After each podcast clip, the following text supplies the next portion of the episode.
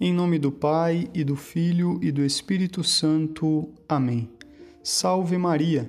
Eu sou o Padre Rodrigo Maia, do Instituto do Verbo Encarnado.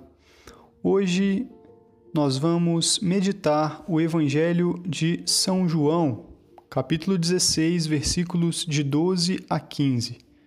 Desde o início dessa semana, a liturgia já tem mostrado para nós como Jesus, como Deus vai nos enviar o seu ajudador, o advogado, o paráclito, virá o Espírito Santo. É porque daqui a pouco nós teremos a festa de Pentecostes, a festa do Espírito Santo, e toda a liturgia, de certo modo, vai apontando para isso, para que nos preparemos para a vinda desse Espírito Santo, o prometido que Jesus enviará para vir em nosso auxílio. De fato, no versículo 13, diz o próprio Jesus: Quando, porém, vier o Espírito da Verdade, ele vos conduzirá à plena verdade. Caríssimos, é muito importante nós termos a consciência de que o Espírito Santo é Deus e de que ele vem em nosso auxílio. Eu me lembro que na minha época de catequese, uma das minhas catequistas nos ensinou, né, para a turma de catequese, eu acho que era da catequese da primeira comunhão, uma das primeiras orações que ela nos ensinou, digamos assim, dessas orações diferentes, foi a oração do Vinde Espírito Santo.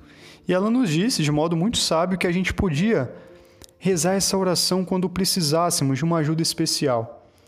E é incrível como Deus realmente vem em nosso auxílio. O Espírito Santo quer agir em nós, quer nos ajudar, mas nós temos que ser dóceis a esse Espírito Santo.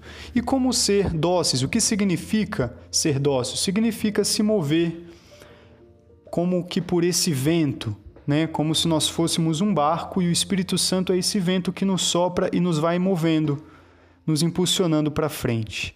Isso é ser dócil, é deixar-se ser movido por esse sopro divino.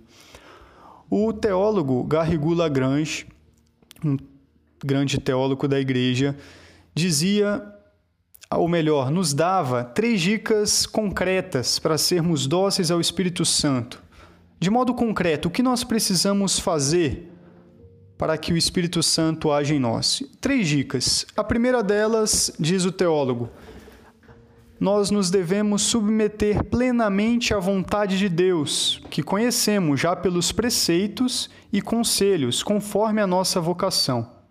Ou seja, em primeiro lugar, devemos querer fazer aquilo que Deus quer. E onde está essa vontade de Deus? Em primeiro lugar, nos preceitos, nos dez mandamentos. Segundo, a nossa vocação. Portanto, fazendo aquilo que cabe à nossa vocação. O que Deus quer de mim? Eu sou um pai de família? Faço aquilo que me cabe. Eu sou um religioso, vou fazer aquilo que me cabe enquanto religioso. Sou um filho, sou um estudante, etc, etc. Portanto, é cumprir o ordinário, fazer aquilo que está nas nossas mãos, fazer bem. Esse é o primeiro passo. Diz o teólogo: façamos bom uso das coisas que já conhecemos, que o Senhor nos irá fazendo conhecer coisas novas conhecer outras coisas novas. Portanto, submissão à vontade de Deus naquilo que é ordinário. Em segundo lugar, diz o teólogo, devemos renovar com frequência a resolução de seguir em tudo a vontade de Deus.